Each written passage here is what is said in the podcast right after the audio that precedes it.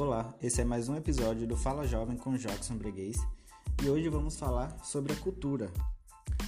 A Lei Aldir Blanc, que foi publicada no Diário Oficial da União em 30 de junho de 2020, foi regulamentada pelo Decreto de 10.464-2020 em 17 de agosto.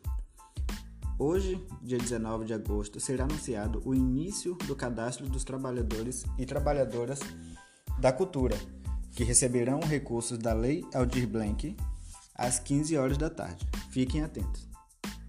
Se você é artista cultural, ou faz parte de algum apoio cultural, ou tem um amigo que é ou faz parte, compartilhe, isso é muito importante.